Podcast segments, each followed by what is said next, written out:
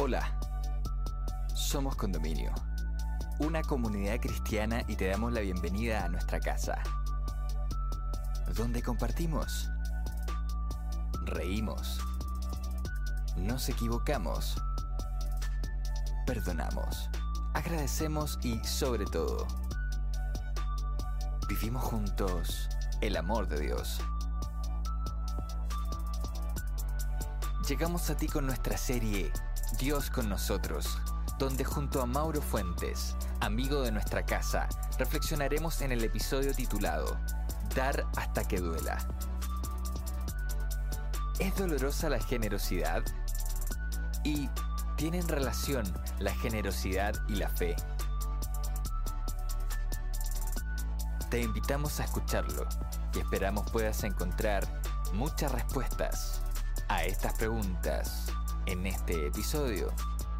Bienvenida, bienvenido.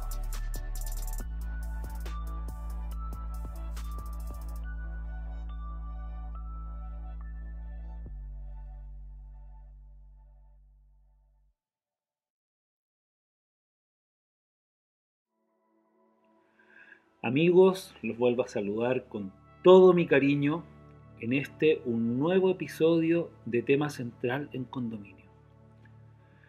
Esta vez en esta interesante serie llamada Dios con nosotros. Cuando me invitaron a participar en esta serie y me compartieron el nombre, lo primero que pensé fue hablar con quienes están detrás de estos temas y sugerirles incluir una palabra al título. Dios con nosotros. Obvio. Y de inmediato empecé a darle vueltas a esta idea que no salió más de mi cabeza. Dios con nosotros. Obvio. Y creo que es por esta razón, como es obvio, está ahí y a veces no nos damos cuenta. ¿Hasta cuándo? Los quiero invitar a hacer el, el siguiente ejercicio. Contéstame las siguientes preguntas que te voy a hacer. ¿Dónde duermes todas las noches? En tu cama, obvio. ¿Dónde conservas los alimentos que consumes en tu casa? En el refrigerador, obvio. Pero no andas todo el día pensando en el refrigerador o en la cama, aunque conozco algunos que sí. No estás todo el tiempo pensando en estos elementos. No te das cuenta que los tienes, porque los tienes. Y cumplen su función, silenciosamente.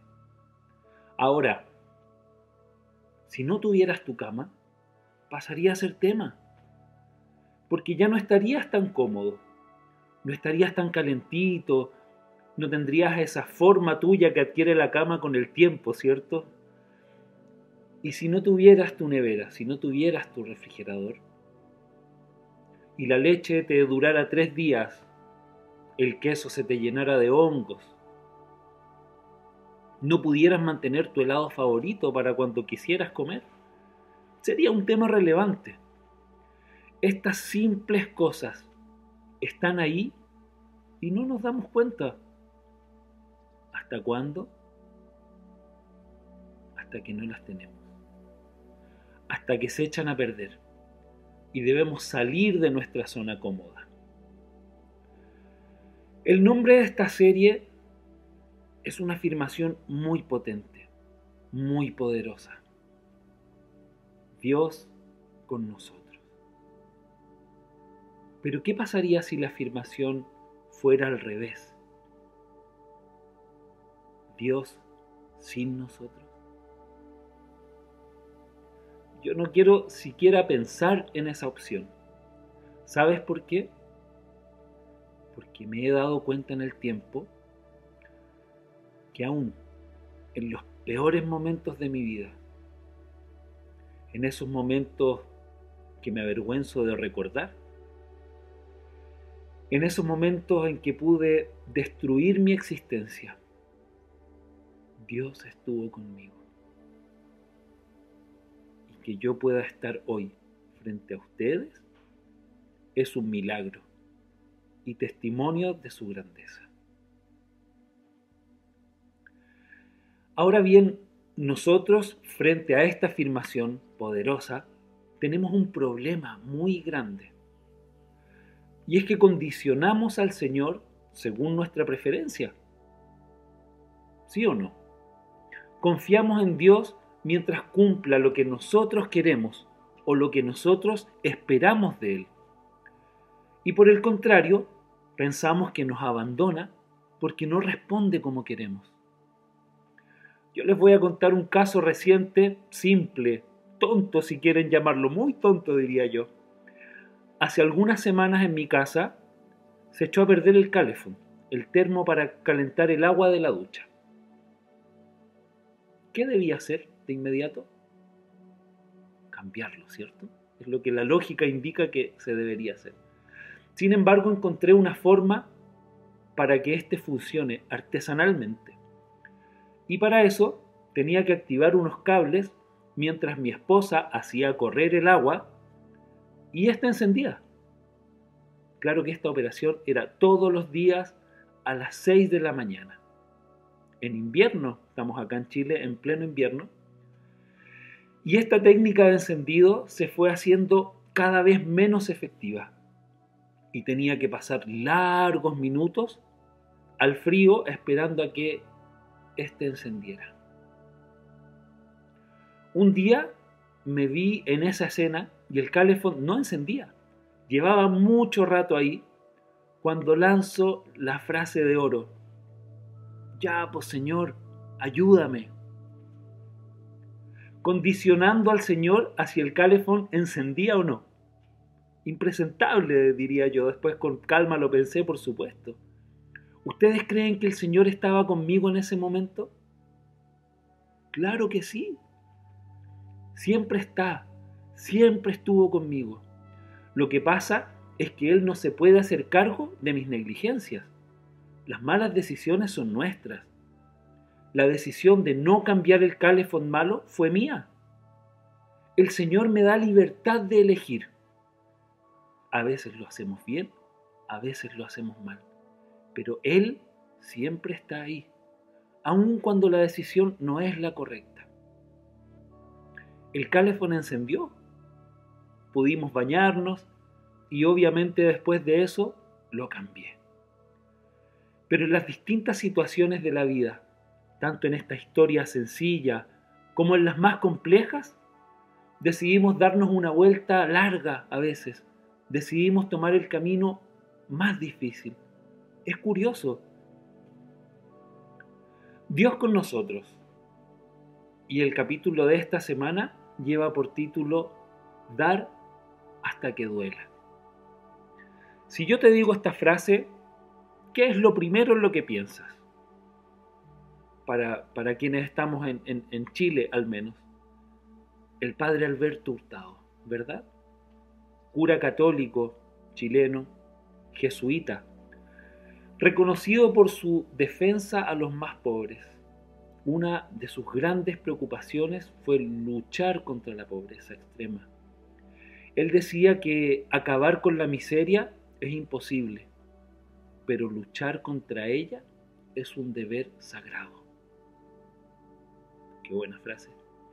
Con esta frase por delante pudo recaudar donativos abrió un hogar para jóvenes y después otro para mujeres y niños, dando origen a lo que hoy conocemos hasta estos días como el hogar de Cristo.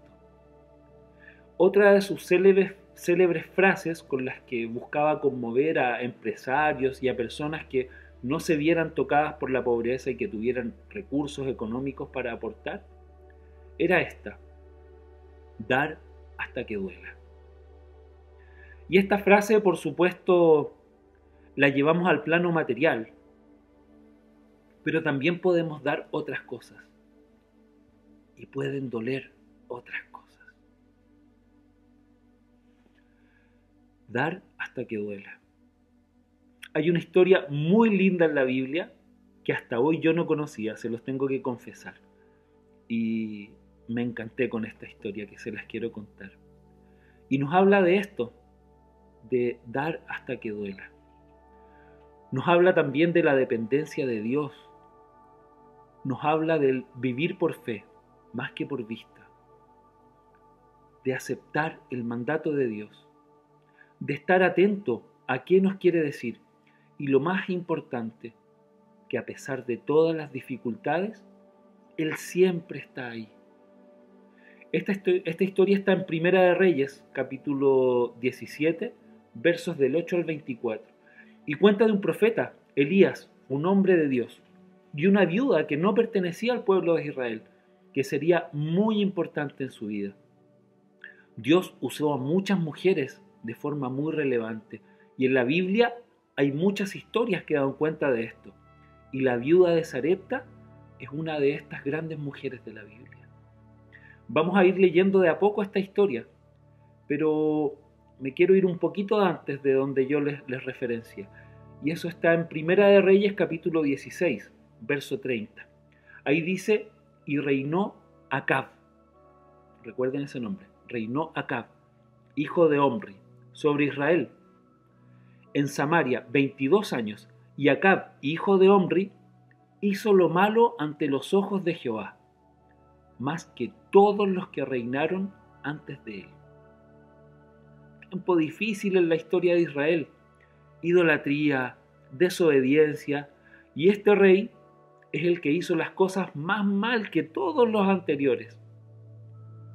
Y sigue esta historia en el capítulo 17, verso 1, donde dice, entonces Elías, Tisbita, que era de los moradores de Galad, dijo a Acab, paró frente a este rey y le dice, vive Jehová, Dios de Israel, en cuya presencia estoy, que no habrá lluvia ni rocío en estos años, sino por mi palabra.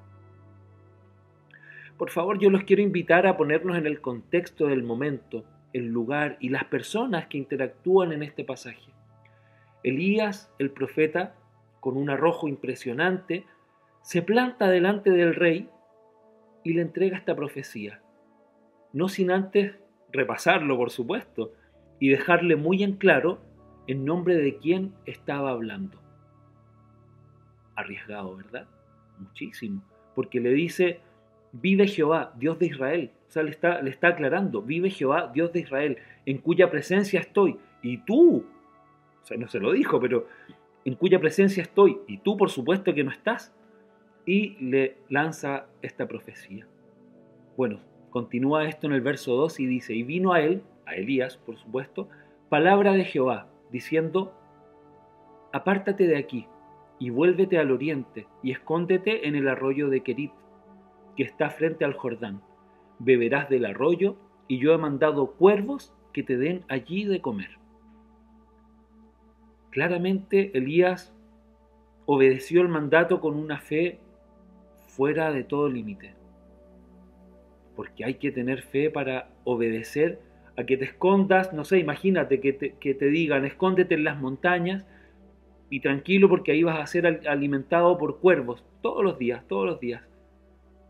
Está bien, te estás escondiendo, es por tu bien, pero bien rara la forma de cuidado que me ofrece Dios.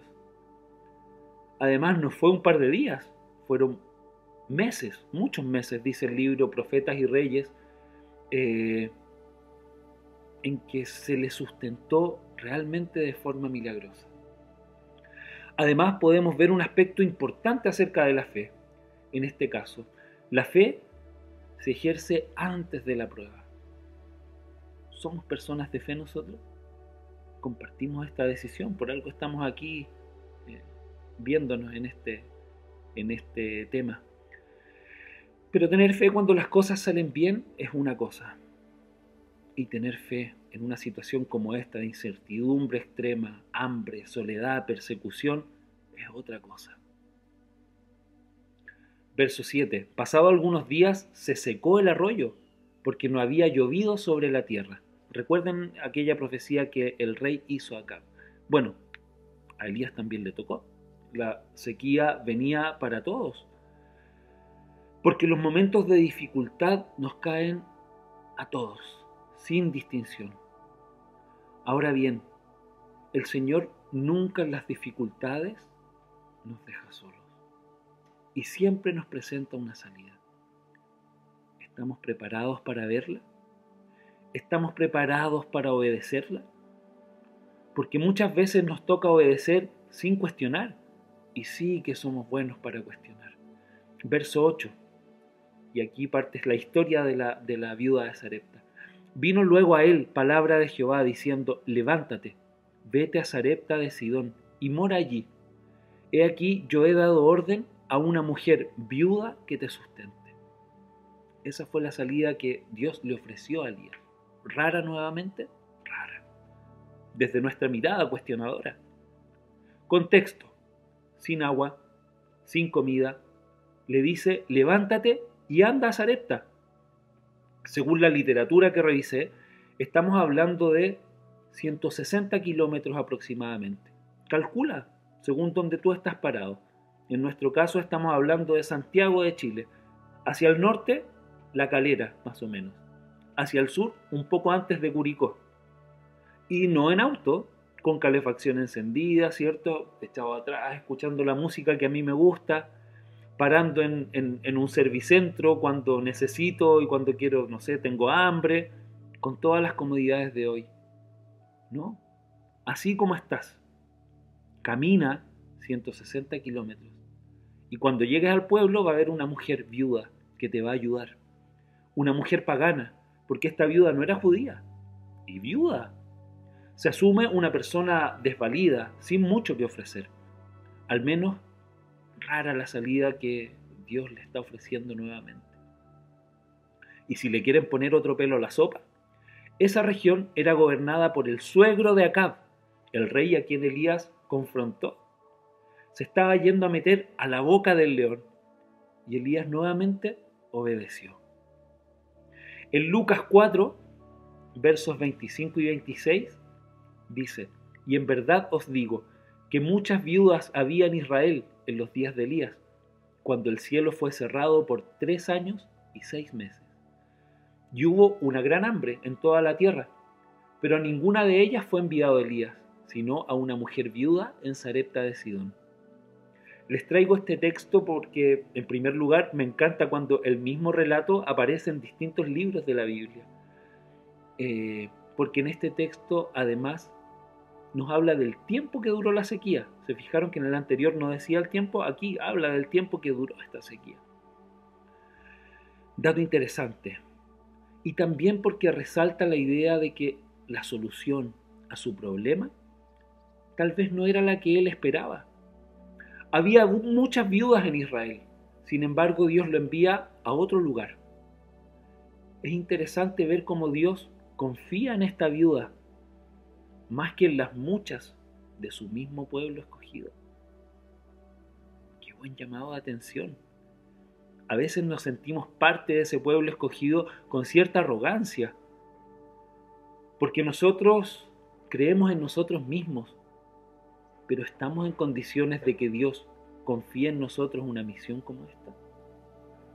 Volvemos a Reyes, capítulo 17, verso 10.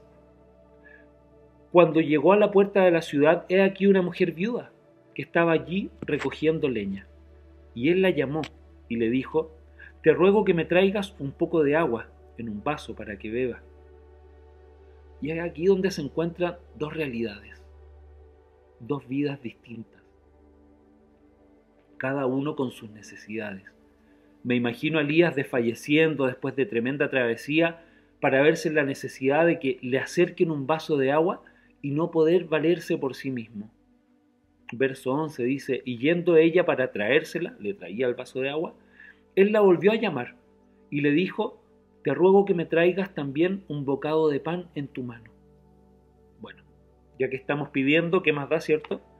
Pobre de haber estado en muy malas condiciones.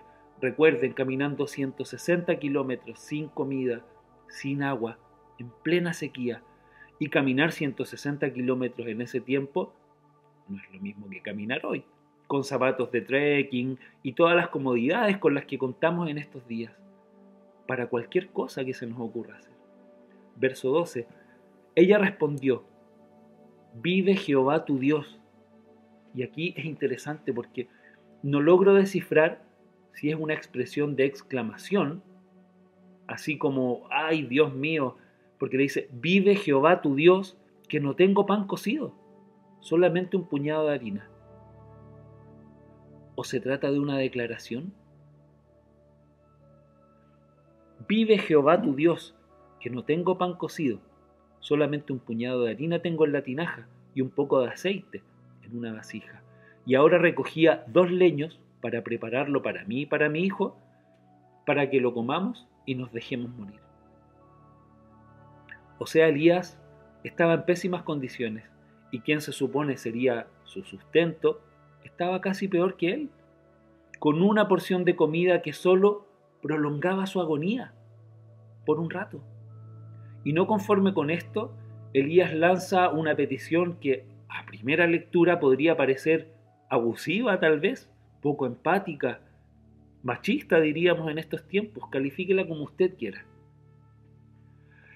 Y en el verso 13, Elías le dijo, no tengas temor, ve como has dicho, pero hazme a mí primero de ello una pequeña torta cocida, debajo de la ceniza, y tráemela, y después harás para ti y para tu hijo. Es muy dura la petición que hace Elías, porque la mujer le había dicho, voy a cocinar para mí y para mi hijo la última comida antes de morir. Y viene este y le dice, ya, dale, cocina como tal como lo tenías pensado, pero primero tráeme a mí un pedazo. Y después para ti, para tu hijo. Y aquí quiero enlazar este pasaje con el del verso 12. ¿Recuerdan? Cuando la viuda dijo, vive Jehová tu Dios. Y no distinguimos si era una exclamación o una declaración. Porque si es una exclamación, solo está reforzando la idea de que no tiene más que un puñado de harina y un poco de aceite. Está exclamando eso. Pero si es una declaración, la viuda está reconociendo a Elías como hombre de Dios y sabe perfectamente con quién está hablando. Vive Jehová tu Dios. Es la única forma, creo yo, en que ella podría acceder a esta petición que a primeras luces nos parece abusiva. En el fondo, cuando Elías le dice, perfecto, hazlo como tú tenías pensado, pero tráeme a mí primero, lo que le está diciendo es, a pesar de tu dificultad, a pesar de tu dolor, a pesar de tu muerte inminente, pon a Dios en primer lugar. ¿Y cómo ella podría sacar esta conclusión y acceder a esta petición si no es reconociendo con quién estaba hablando? Exclamación, declaración, quedan con tarea para seguir profundizando en, en casa. Sigue la historia en el verso 14, porque Jehová, Dios de Israel, ha dicho así, la harina de la tinaja no escaseará, ni el aceite de la vasija disminuirá hasta el día en que Jehová haga llover sobre la faz de la tierra. Entonces ella fue e hizo como le dijo Elías, y comió él y ella y su casa muchos días. Y la harina de la tinaja no escaseó, ni el aceite de la vasija menguó, conforme a la palabra que Jehová había dicho por Elías. La petición de Elías iba acompañada de una promesa impactante. No te faltará el alimento, tendrás suficiente para sustentarte tú, tu hijo y yo. Una promesa de vida, una recompensa a la generosidad, una recompensa a la fe, un reconocimiento al hecho de poner a Dios ante las dificultades. Y quiero hacer la distinción de que Dios no le ofreció abundancia, le ofreció solo que no le faltaría. ¿Cómo ocurrió eso? No lo sé. No sé de qué forma física pudo darse, pero me imagino que al igual como lo hizo Dios con su pueblo, suministrándole maná, le proporcionó la ración necesaria para el día. porque de otra forma tal vez hubiese sido un problema, hubiese sido peligroso. Recuerden que estamos en una enorme sequía, hay escasez, tal vez le habrían robado, le habrían golpeado, hubiese sido un problema que le hubiesen llegado 500 kilos de harina de una sola vez. Dios nos da en justa medida lo que necesitamos. La historia sigue en el verso 17. Después de estas cosas, aconteció que cayó enfermo el hijo del ama de la casa, de la viuda. Y la enfermedad fue tan grave que no quedó en él aliento. Y ella dijo a Elías, ¿qué tengo yo contigo, varón de Dios? Has venido a mí para traer a memoria mis iniquidades y para hacer morir a mi hijo. Eh, Elías, me voy a saltar un par de versículos, pero Elías en un momento ruega. Le dice, Jehová Dios mío, te ruego que hagas volver el alma de este niño. Y Jehová oyó la voz de Elías, y el alma del niño volvió a él y revivió. Entonces la mujer dijo a Elías, ahora conozco que tú eres varón de Dios, y que la palabra de Jehová es verdad en tu boca. Este es un episodio siguiente en el que el hijo de la viuda enferma hasta morir, lo que nuevamente nos sitúa en el lugar del mundo en el que estamos, porque a veces parece que no alcanzamos a salir de una y se nos viene otra encima, dificultad tras dificultad. Y como podemos ver que el hecho de ser cristianos, de caminar junto a Dios, no nos aleja de los problemas, pero sí nos ofrece caminos de salida maravillosos, impensados. Elías clamó al Señor por la vida del niño y la vida le fue devuelta. Ojo que no es una moneda de cambio por todo lo que había hecho la viuda por él, sino que el clamor de Elías encontró gracia en el Señor. Obediencia, fe, poner a Dios en primer lugar. Los milagros que ocurren en nuestras vidas. Estar atentos a qué tiene Dios para nosotros. Son conceptos que podemos encontrar en esta historia. Tú y yo vivimos por gracia. Es por su gracia divina que hoy día estamos acá. Probablemente hoy estás atravesando dificultades. Tu trabajo anda mal. No tienes trabajo. Los estudios no van bien. Tu matrimonio está en problemas. El dinero no alcanza. Estás distanciado de un ser querido. Estás cansado. Dios tiene la salida. Tal vez te está mandando a Sarepta y tú aún no logras verlo o no te animas a ir. Probablemente no sea a través de cuervos ni de una viuda desvalida, pero Dios tiene sustento para ti. A pesar de tu problema, pon a Dios en primer lugar.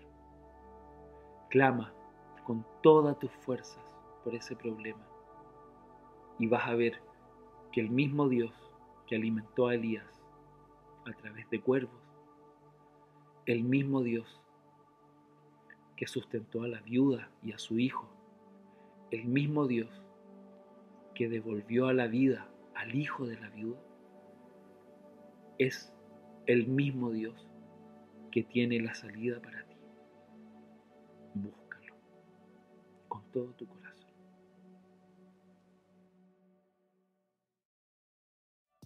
Hemos llegado al final de este episodio. Esperamos que estos minutos hayan sido relevantes para tu vida.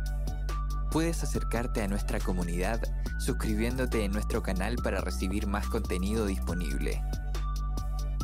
Para seguir ampliando el alcance de estos mensajes a más personas, puedes contribuir económicamente escribiéndonos a hola